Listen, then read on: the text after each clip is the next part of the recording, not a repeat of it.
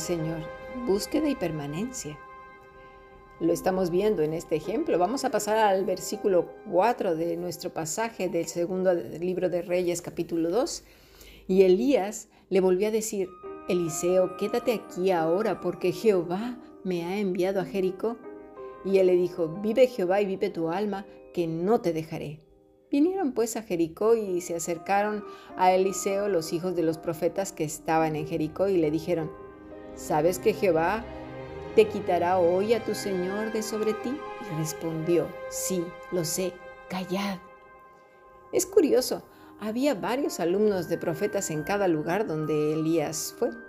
Jericó, que también es llamado el lugar de las palmeras. Ellos también sabían de la partida de Elías. Una vez más entonces leemos que las cosas que Dios nos dice que hagamos no tienen sentido. De un lado para aquí y para allá el mismo día que te vas. Qué extraño, ¿verdad? Elías le dice a Eliseo que Dios lo ha enviado a esos lugares antes de su partida, lugares donde había escuelas de profetas y que también sabían que Elías sería llevado ese mismo día. Cuando Elías le dice a Eliseo que se quede en tal o cual lugar, cualquiera pensaría es quédate aquí que yo me voy. No, la palabra es yashab, que quiere decir acampar, establecerse, habitar, que es diferente a quedarse un rato o, o espérame aquí. No, le está diciendo que se quede, que se establezca. Y para mí esto tiene una gran relevancia, porque Eliseo no le obedece, y no porque sea rebelde, sino porque sin importar a dónde tuviera que ir su maestro, él le seguiría. ¿Cuántas veces desistimos de lo que hemos orado? ¿Cuántas veces nos damos por vencidos y hacemos de la tristeza y el desánimo nuestra habitación, nuestra acampada? Nos quedamos ahí a habitar, ¿verdad? no queremos movernos, nos encanta el la dulce sensación de la tristeza. Decimos, ay no, Cami, ¿qué estás diciendo? Pero es que si no nos gustara, nos saldríamos de ahí rapidísimo y volveríamos nuestros ojos hacia el Señor. Mira lo que nos dice Jesús en Lucas 18, desde el versículo 1, más bien el versículo 1. También les refirió una parábola sobre la necesidad de orar, fíjate, siempre y no desmayar. Se refiere a la parábola de la viuda y el juez injusto. Pero lamentablemente nos dejamos arrastrar también por los comentarios de otros, porque aquí estaba luchando Eliseo primero con lo que le decía Elías, quédate. Y por el otro lado, los comentarios, ay, que ya se va, que te deja, que vas a estar solito. Los rumores, ¿verdad? Eso de, ya lleva cuatro días de muerto, ya pesta, o como la niñita de 12 años, ¿verdad? Que también, uy, no, ya se murió. O incluso nuestro Señor ya lleva tres días en el sepulcro. Las mujeres que iban ahí al, sepulcro llevaban especias, pero nunca para verlo resucitado.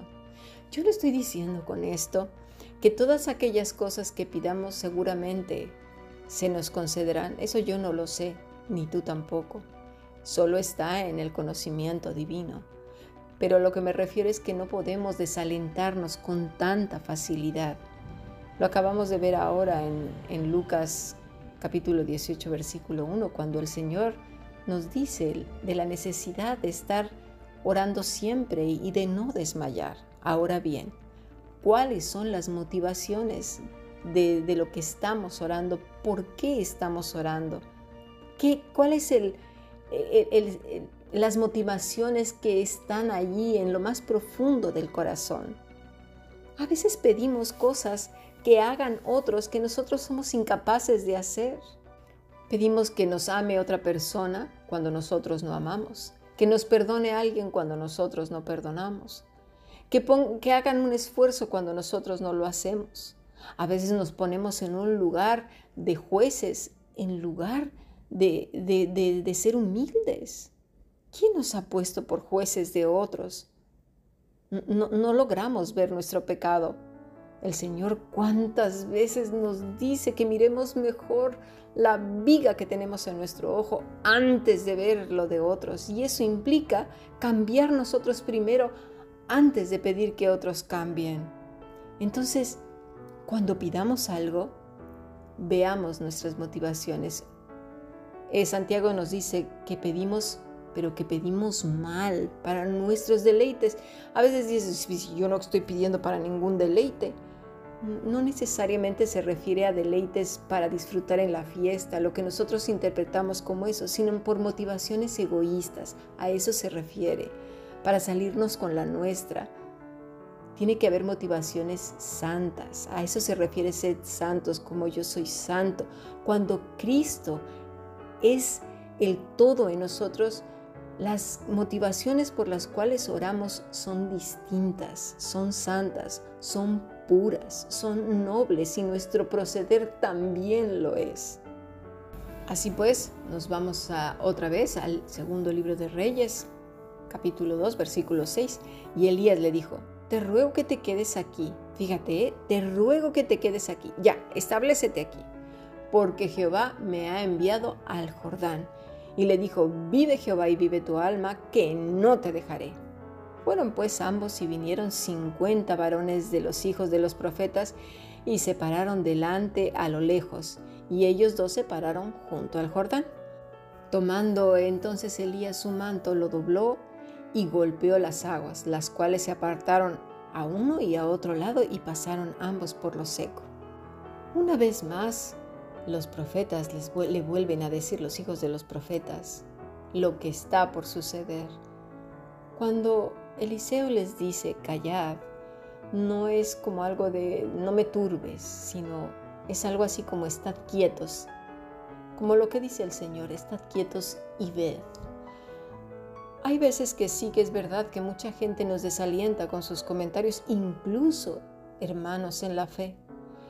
¿Por qué? Porque ah, están impacientes, a veces nos dicen, ya te contestó el Señor, ya ha dicho algo, y parece como si en lugar de animarnos eso nos desanima un poco más. Quizás tendríamos que contestar como lo dijo Eliseo, estemos quietos y veamos lo que Dios hará. A veces la respuesta tarda años. Yo he visto muchas respuestas del Señor tardar años. Otras no, otras se responden de inmediato. Yo no puedo decir cuándo te responderá a ti o incluso a mí. Eso depende del Señor y su voluntad. Pero sí que es una gran enseñanza el estar quietos y ver quién es el Señor y su poder. Así que vamos al versículo 9. Y cuando habían pasado Elías dijo a Eliseo, pide lo que quieras que haga por ti antes que yo sea quitado de ti. Y dijo Eliseo, te ruego que una doble porción de tu espíritu sea sobre mí. Él le dijo, cosa difícil has pedido. Si me vieres cuando fuere quitado de ti, te será hecho así. Mas si no, no. Lo que pedía Eliseo a su maestro él no se lo podía dar. Elías no podía darle algo que no dependía de él. Quedaba completamente supeditado a Dios. Y eso que pidió Eliseo, ahora lo tenemos tú y yo por medio de Cristo, que es el Espíritu Santo.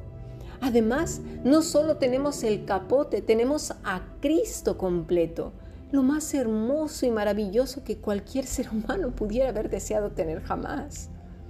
Pero sabes una cosa, a veces actuamos como si no lo tuviéramos, como si no creyéramos realmente eso. Y es muy triste, porque cualquiera diría, ah, claro, pues si le dejó el capote, ah, claro, pues si le di el Espíritu Santo, pues nosotros también. Nosotros no solo tenemos un capote, tenemos a Cristo, a Cristo mismo, estamos vestidos de Él de pies a cabeza, calzados con el Evangelio.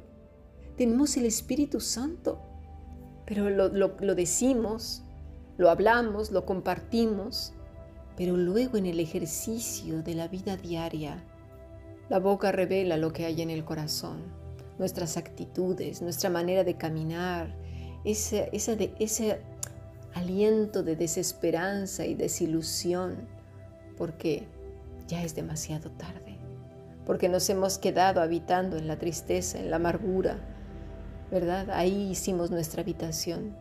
Y aunque digamos, sí, Señor, yo te seguiré donde tú quieras, pero la, vida diaria, el día a día, dice otra cosa.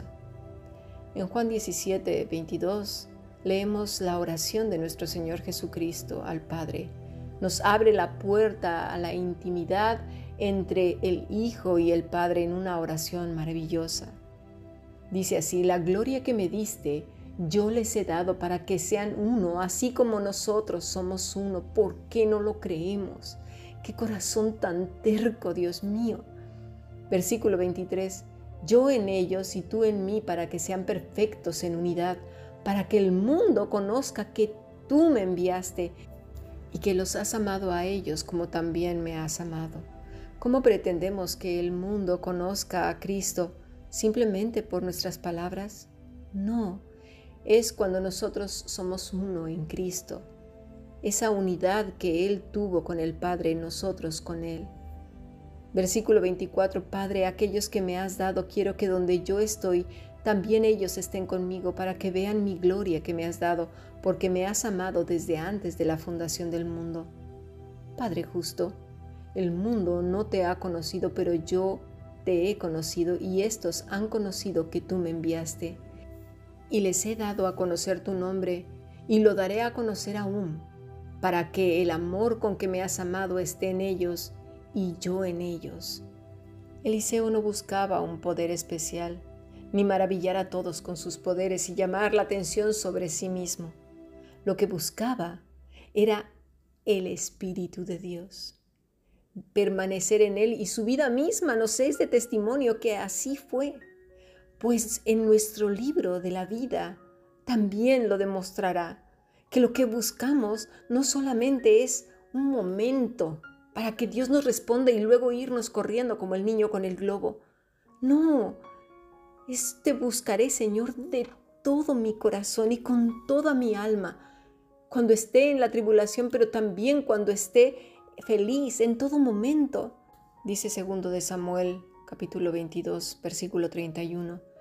En cuanto a Dios, perfecto es su camino y acrisolada la palabra de Jehová, escudo es a todos los que en él esperan.